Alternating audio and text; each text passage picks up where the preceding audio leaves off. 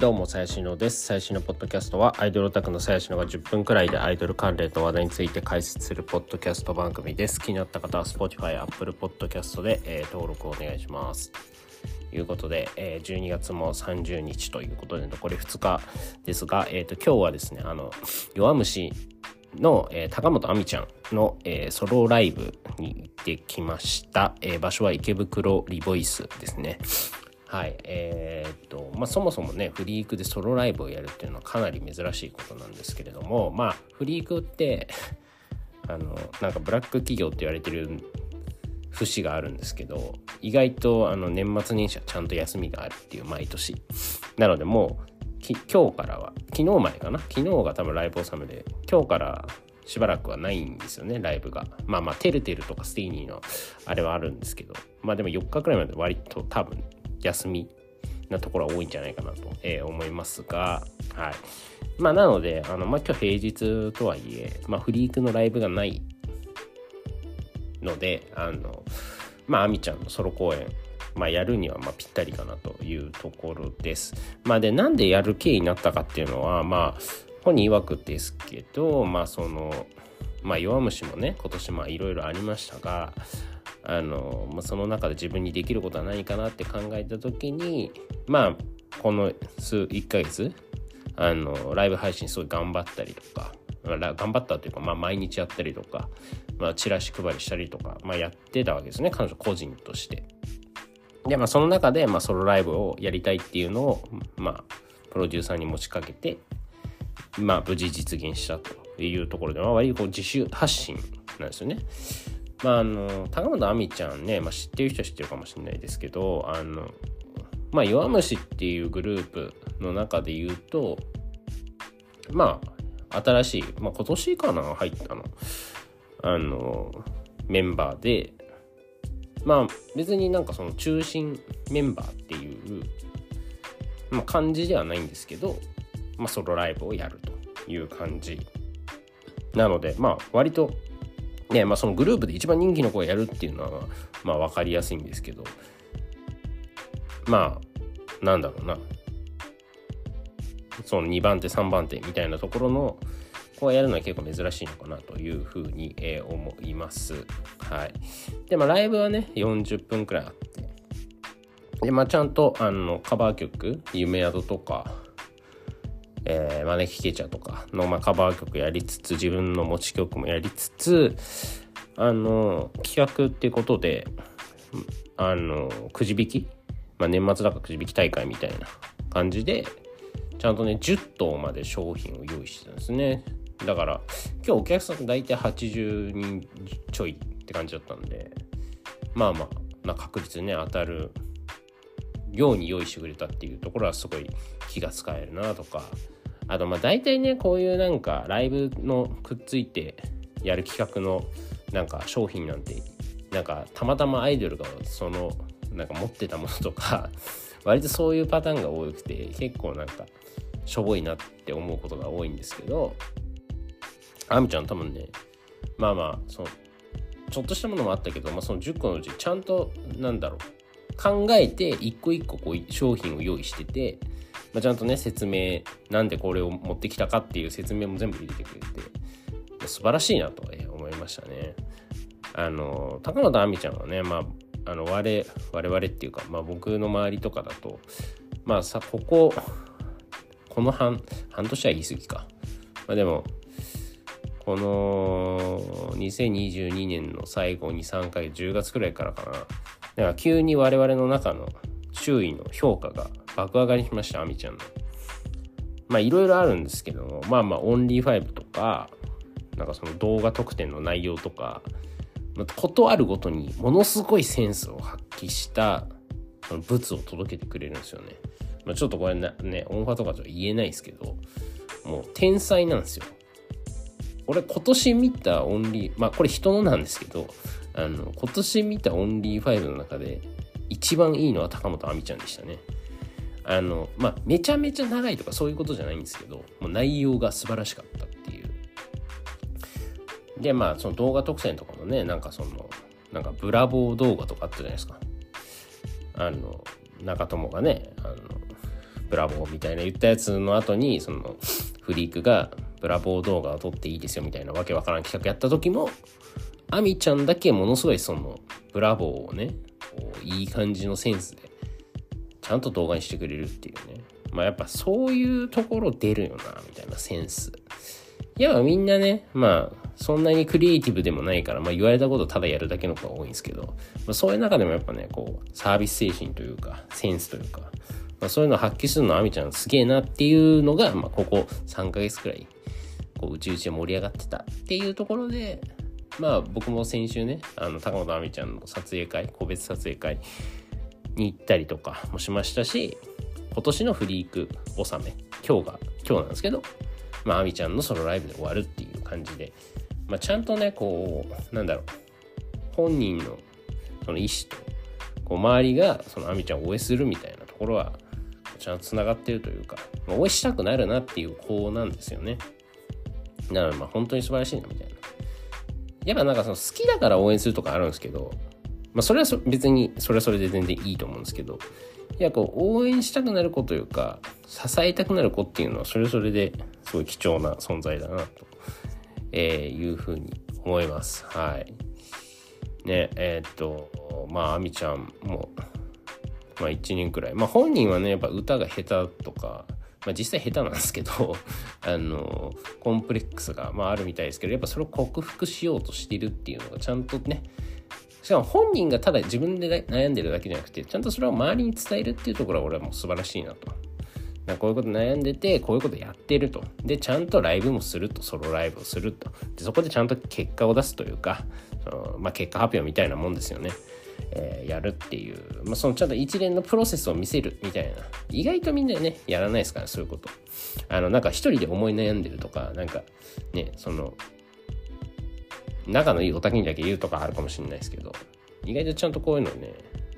最初から最後までやる人はあんまいないんでまあ、あみちゃんはね、来年。まあでも、あみちゃんって、まあ、めちゃめちゃいい子なんですよ。僕もだから、その加入したての頃は、ま、ちょこちょこ行ってて、まあ、結局、その、まあ、七宮空さん推しなので、途中で行くのやめちゃったんですけど、まあ、めちゃめちゃ、もう根がもう本当に育ちがいいなっていう感じの子なんで、まあ、それは好かれるわっていう話なんですけど、やっぱね、この、なんだろうな、今日やっぱだから80人、90人弱集まったのはもう本当、まあ彼女のもう一重に人柄だろうなと。いうところで、まあ彼女は基本何でも受け入れるタイプなんですよね、本当に。まあ自分でも言ってますけど。で、も嫉妬とかそういうことしないんですよ、そんなしょうもないことは。あの、基本何でも受け入れるタイプなんで、その、なんか、押してほしいとかもそういうことも別になんか言わないし、あの、そう。だし、なんかこっちが冗談で言うようなこともちゃんとうまく乗って返せるっていうね。まあその辺はやっぱまあ賢いなという感じですかね。はい。まあなので、まあ彼女はファンは増えるでしょうね、今後も。続けるのであれば。あの、そう、結局だからその、なんだろうな。アミちゃんを押したいけど、まあでも弱虫の中で七宮とか荻野とかを押してると、まあちょっとね、どうしてもこう、一押しにはなりづらいと思うんですよね。まあまさに俺がそうなんですけど。なんですけど、結局、その一押しっていうか単押ししか求めない人ってこういうソロライブしたした時にちょっと見に行ってみるかってならないんですよやっぱなぜなら普段から単押ししか認めてないからけど、アミちゃんは別になんかそういうのこだわりがないから、今日みたいな日に、あ、なんか見たいなっていう人がすげえ集まったんじゃないかなっていう。まあだってフリークでね、今ソロライブやりますっつって、80人集まる子なんてほとんどいないですよ。10%ぐらいしかいないんじゃないですかわかんないけど。まあ、チュラとか除けば。まあ、チュラでも怪しいですけどね、80人本当に集まるのかどうか。そう、だからまあ、アミちゃんは、まあ、引き続き、あの、弱虫を引っ張っていってもらいたいなというふうに思いました。はい。っていう感じで、あの、まあ今日はね、それやった後に、まあ飲みに行ったんですけど、まあね、2023年も、あ、3年じゃねえ、22年も終わりということで、まあ、2023年のね、フリーク予想みたいなのをしてたので、まあその話をしたいんですけれども、まあねまあ僕こう毎年結構予想するの好きなんで去年もま予想しててツイッターに書いてたんですけどまあその新しい支部ができるとかね、えー、なんか何か解散するとか誰か入るとか。なんかそんなことを書いてたんですけどまあ今年まあ来年？どうなるかみたいな話もちょっとね予想しておきたいなというふうに思いますが。はい。いやでも意外とこう振り返ってみるとあのなんだろう今年ってフリークあんまこと問題を起こしてないんですよ。契約違反みたいなのってほぼなかったと思うんですよねなんかその一昨年くらい21年くらい2021年くらいまではやっぱ契約違反が多い事務所みたいなイメージあったと思うんですけど今年は多分ほとんどないんじゃないですか？ちょっとフラビでなんかざわってしたくらいで福岡のフラザービックルでざわってしたくらいで、あんまり、まあ、ちゃんと細かく見てないですけど、あんまりなんかこう、目立ったところはなかった。まあ、今年一番目立ったのは、まあ、どう考えても、まあ、小崎ののが文春に枯渇したやつが一番盛り上がったとは思うんですけど、世間的には。まあでもそこで取り上げられるっていうことはもうそれだけでかくなってるっていうことでもありますし、事務所がね。でなおかつ、その契約違反がほぼ出なかったっていうのは、まあもちろん事前にもみ消してるというか、まあその表沙汰になる前に、まあ、火を消すみたいなことができてるっていうことなんで、まあ、つまりそれは何が何かっていうと、まあ、マネジメントがちゃんとできてるっていう話なんですよ。まあ、その実際起こってるかどうかっていうのはまあわかんないですけど、あそういうね、つながりとかあるかどうか知らないですけど、まあでもその表に出ないように消している。まあ仮に出たとしてもうまいこと、えっ、ー、と、大火事にならないようになってるっていう、その仕組みは多分今年くらいから出来上がったんじゃないかなみたいな。まあその今年はだからその文春が出た後にあの小口社長がね一瞬こう表舞台から姿を消したりしてでチケットねチケットっていうかそのなんだろうライブの発表今まではすごいこう直前に全部発表されてたんですけど、まあ、そういうのもやめてスケジュール管理もちゃんと事前に出るようになって、まあ、それが良かったのか悪かったのかちょっとわかんないですけどあの、まあ、ちゃんとするようになってるっていうそのまあ会社がでかくなってるからまあ統制を効かしているというところではなんかまあ割とこう安定材料というか安定してきてるんじゃないかなっていうふうにあの経営としてはね安定してるんじゃないかなというふうに思いますがはい。まあとはいえねやっぱりまあフリークはフリークなんでやめる子はいるんですけどまあでも別にそんなに大ごとになってないという感じですかね。はい。で、えーまあ、今年はだから、まあ、グループで言うと、いや、てるてるが、まあ、7月くらいの、その豊洲ピットまではめちゃめちゃ調子が良かったってて、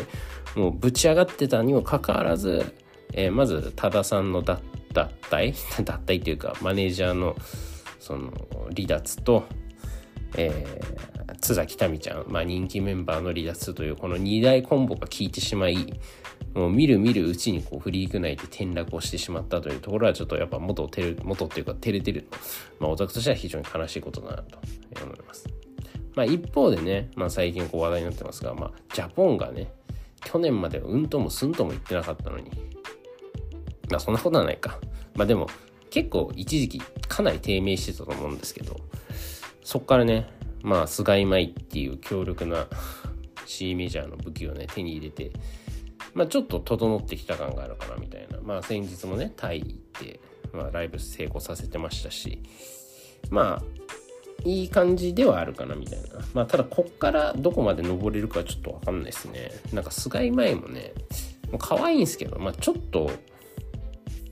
なんだろう、ツイッターとか見てると大丈夫かって思う時あるんで、まあ、わかんないです。まあ、とりあえず、でも、まあ、上り調子でやることは間違いないかなみたいな。はい。でも今年ね、できたグループで言うと、まあ、アナーキー、ティアドローとか、センハナとか、あとどこだろう。そんなもん。なんかもうちょっとあった気がするけど、まあまあ新しいグループもできつつ、まあでも、今はまだパッとしてるグループはまああんまないかなみたいな感じですかね。はい。で、まあチュラはチュラでね、相変わらず、あの、1月3日も、まあ、東京ドームシティホールありますしついこの間も国際フォーラムやったばかりですけどまあまあメジャーはメジャーであのなんだろうなまあ安定してるんですかね、まあ、ちょっとあんまりちら最近行ってないんで分かんないですけどまあもちろんライブもいいしいいんだけどまあこれ以上行くかっていうところですよね問題は。これ以上知名度が高いところ。でもこれ以上知名度が高いところってもう結構限られるんですよね。やっぱもうまあ白キャンとかまあその辺はあるあるけども。白キャンレベルだったら全然あるとは思うんですけど。もうその1個上ってなるとねもう本当になんだろう。イコラブとかそういう世界になってくるじゃないですか多分。なかなかねそれ難しいだろうみたいな。こっからなんかどれだけその今の状態のままで規模感をでかくしていけるかっていう。まああと世間的な知名度かな、まあ、チュラはやっぱアイドルオタクは知ってるけどアイドルオタクじゃない人は多分知らないですからね。まあその辺をどうするかっていう話ですかね。で、ネコプラね。ネコプラは、うん、うん、まあ、言うて今年僕前半までは結構ネコプラ通ってたんですよね。まあ、何がって、やっぱ今年の初めとかに、あの、石垣島に行ってますから、そのネコプラと。まあ、そこそこハマってるわけですよ、それは。で、ハマってたんですけど、やっぱその、僕はやっぱその本当にネコプラモーメント今ネコプラピックスですけど猫その1個前ネコプラモーメントっていうグループであのまあそれが本当3ヶ月とか4ヶ月とかだったと思うんですけどあの俺は本当モーメントのオタクだったんですよねまさにもうモーメントまさに一瞬で終わってしまったんですけどで何が変わったのかってこう言われると具体的に挙げるのは難しいんですけどまあでもまあ一つはその小崎野乃と桜井光っていう、まあ、がその猫ブラモーメントにはいたんですけど辞めちゃったんですよね。で別に俺その2人の推しではないんですけどあの意外とでかかったのと思っててあの2人が辞めたことによってバランスが崩れたでまあそのモーメントから猫プラのオタクになったオタクはそう思うっていう感じなんですけどまあ、あの二人はね、めちゃめちゃやっぱスパイス的に面白かったんですよね。やっぱ、まあ、小崎ののはもう当たり前のごとく頭ぶっ飛んでますし、えー、まあ、桜井光はね、まあ、ちゃんとしてるんですけどね。あの、まあでもやっぱインフルエンサー的なところの地形というか、は強いと思うんで、まあちゃんとその女の子のファンをちゃんともともとね、まあ、いますし今も多分いると思うんですけどやっぱその辺の地形はすごい強かった。あんまフリークアイドルにはいないタイプだったので、まあ、あの2人が抜けるとちょっとね今いや別に今いるネコパラのメンバーもすげえちゃんとしてると思うんですよ。だしみんな実力個人の実力めちゃめちゃ高いと思うんですけどやっぱグループとしてなんかちょっとパッとしない感があるなというかまあちょっとみんな真面目すぎるじゃ真面目すぎるというかうん。なんだろうな。なんかステージはなんかすげえ盛り上げようみたいなのがあるんですけどちょっと上滑りしてる感があるなとはちょっと客観的に見てて思うかな。はい。でなのでまあネコプラもね正直こっからどれくらいいけるかっていうのはあんまり来年も俺はあんま展望が見えてないんでまあ新しいメンバーをまあ入れたのか、まあ、最近入れてまた1週間で辞めちゃったけどあのまあ、ちょっとね、どうなるかわかんないですかね。はい。で、まあ、てるてるもね、てるてるも一応1月3日から3人私帰りますけど、まあでもみんな未経験ですし、まあ、補強になってるかって言われるとちょっと怪しいんで、まあ、なかなかね、難しそうだなとは思ってますが、が、まあ2023年後半、巻き返してくる可能性は十分あるかなというふうに思いますと。はい。あとはど、あとどこがいたっけ？まあ、ステイニーね。まあ、ステイニーは、まあでもやっぱ、あの、ジャンキスの大月桃奈ちゃんが入ったのは、まあ、めちゃめちゃでかいかなと思って。まあ、ビジュアルバカ強いんで、うん。まあでも、ステイニーもともと、ま、ビジュアル強い方ですから、フリークで言うと。まあ、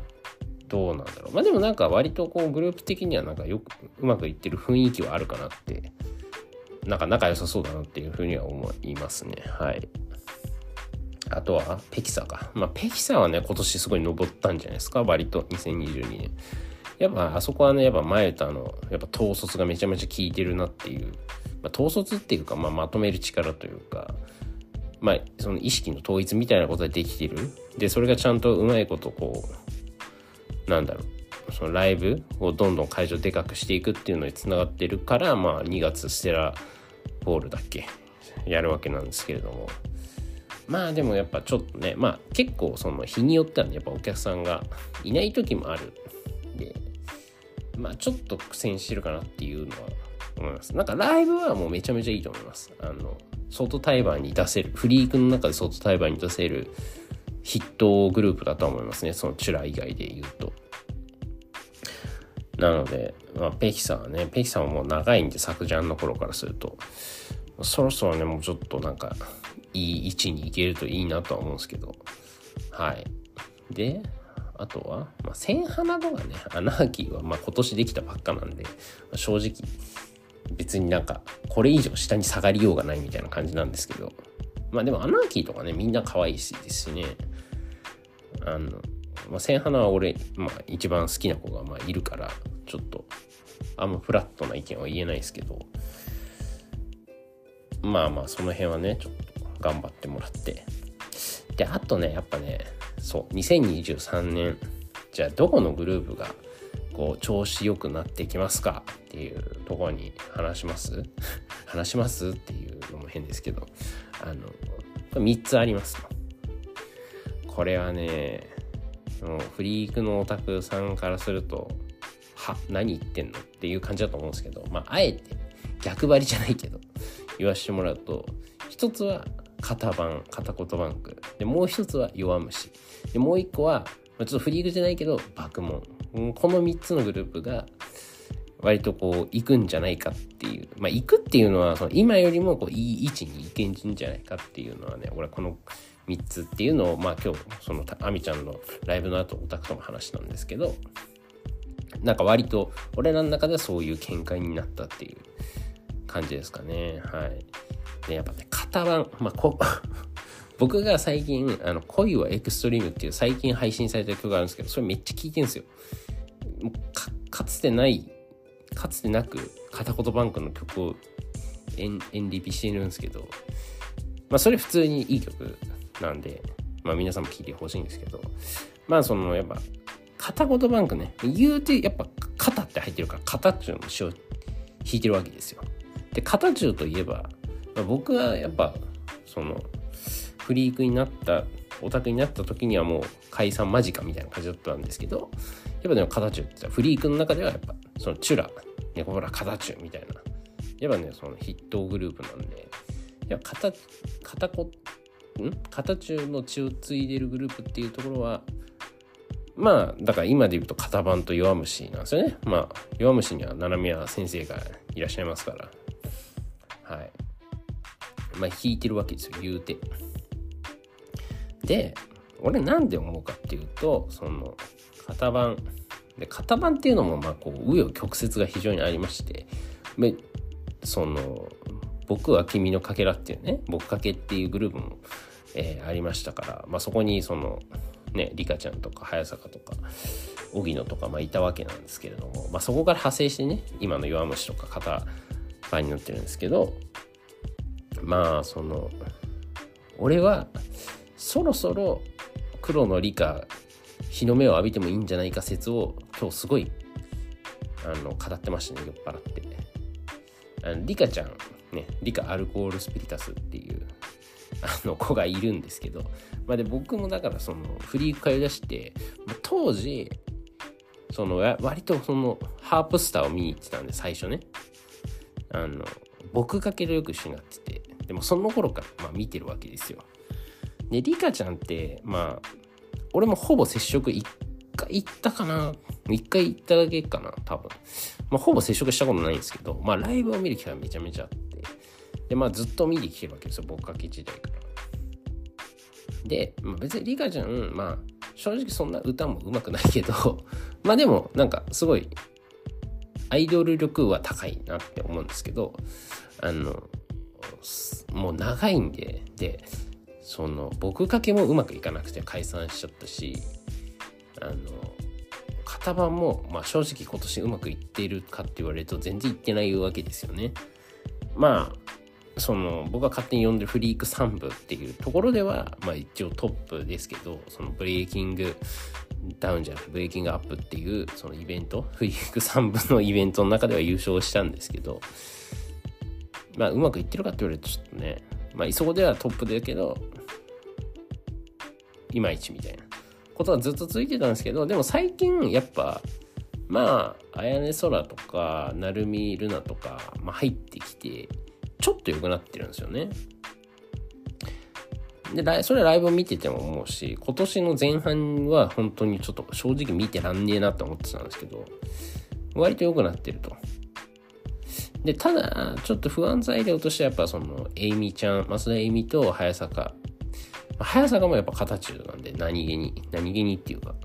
古いメンバーですけど、まあ、そこは抜けちゃうのが、きちっと出るか、京都出るかちょっとわかんないですけど、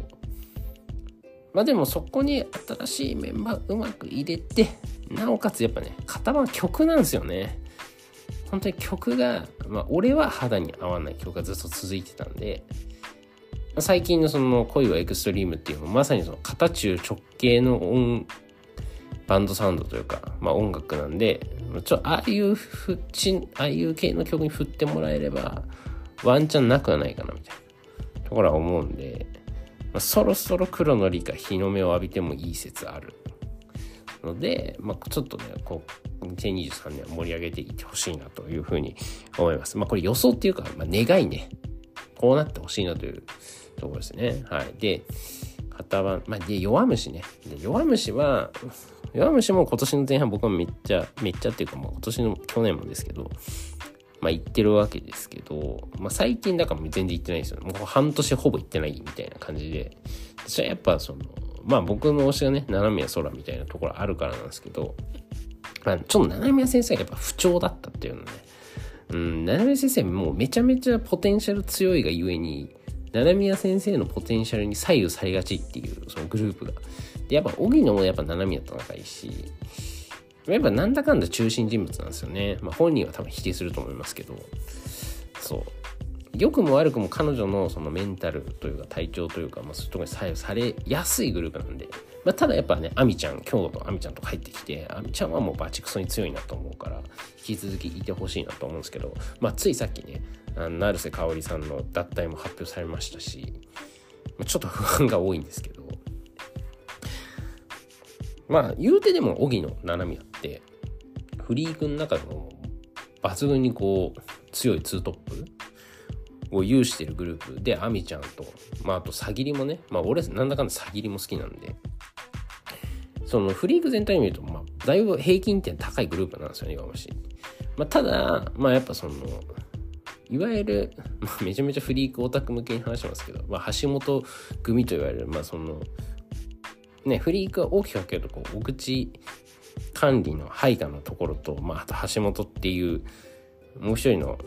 まあ、偉い人の配下のグループがあって、まあ、型番も言わましたが、まあ、橋本大きいくくりで橋本一派なんですけど、まあ、ちょっとね去年は去年じゃねえ今年はあんまそこはうまくいかなかったんででこの間このポッドキャストで話しましたけどついこの間その久しぶりに七宮先生に会ってでまあその、まあ、メンタル不調から復帰した明けだったんですけどもう接触がえぐくてもうこれ言ったか。あのびっくりしちゃって良すぎて。やっぱねポテンシャルがバカ高いんですよね。そう。だからちょっとまあ2023年七宮先生のメンタルによりますけどまあ、彼女がもう彼女がやっぱ多分抜群になんだろう安定してもうやる気を見せまくりのもう超調子良い感じになれば多分弱虫は一気に上がるんじゃないかなっていうで荻野も多分それに引っ張られて良くなるしまあ荻野もちょっと最近ねなんか大丈夫かって思う時あるんですけどそのいや別にその彼女の歌がとかメンタルがとかじゃなくてなんか調子悪そうなみたいな思う時あるんですけどまあ、そこもね、やっぱ、やっぱグループの空気大事じゃないですか。やっぱで、ネガティブは伝染するんで、それいかにこうポジティブな空気感作れるかみたいな。で、やっぱそこにあるとやっぱメンバー選びって大事だなとは思いますね。やっぱちょっとネガティブなメンバーいるとやっぱね、落ちちゃいますから、全体的に。なのでまあちょっと、まあ、僕はやっぱその願いも込めてやっぱ七宮先生の復活もうここをすごく望むってう感じですかね。で、えー、ラストは爆問。まあ爆問はね、まあちょっとフリークではないですけど、まあただやっぱ爆問なんだかんだね、もう1年とか薄くですけど、まあたまにこう見る感じですけど、まあでも僕も今年ちゃんと爆問デビューというか、まあ接触、まあ行ったら一緒になれば行くくらいな感じになってきたんで、いいんですけど、まあやっぱ爆問ね、新メンバーが3人ともめちゃめちゃ良くって、で、なおかつやっぱ10人っていうその大所帯で結構迫力があるっていうのと、やっぱパフォーマンスが、まあ、フリークじゃないからって言うと失礼ですけど、あまあ、やっぱみんなちゃんとしてるんですよね、C メジャー。そう、歌、ダンス、ソロ、揃える行為みたいな。でもライブがもうめちゃめちゃ最近見てていいなって思うんで、もうこれはなんか順当に2023年。で、やっぱ可愛いですしね、なんだかんだ。まあ、太田瑞希は当たり前ですけど、まあ、月宮とか、ニーナリコちゃんとかね。まあ、新メンバーをみんな返し。まあ、なので平均的にポテンシャル高いなと思ってるんで、まあ、じゃあ、爆問もやっぱ、ね、やっぱ集客できますからね、なんだかんだ。そのフリーク対バンだとあんま来ないかもしれないけど、やっぱね、ワンマンとかってやっぱすごい来るし、爆問のファンの人ってなんか、フリークのとちょっと違うかなっていう気もしなくもないので、まあ、フリークないでどうかっていうのはちょっとわかんないですけど、まあ、調子はいいグループだなと思うんで、はい。なので、まあ、その3つのグループ、こう、上向いていってほしいなと思いますし、まあ、もちろん、まあ、照れてるのもね、あの、なんとか、まあでも、てるてるは、やっぱ、こういう波に何回もさらされて復活はしては、なんか海に戻るみたいなことを繰り返してるグループなんで、まあまた上がると思うというか、まあ今が多分結構限界限界底辺に来てるんでまあここからあのまあ登るしかないんで、まあ、やるしかねえよっていう、まあ、シンプルにあの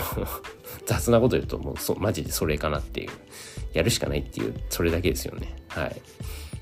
という感じでちょっと長くなっちゃったんですけどはい。えー、っと2023年も、えー、フリーク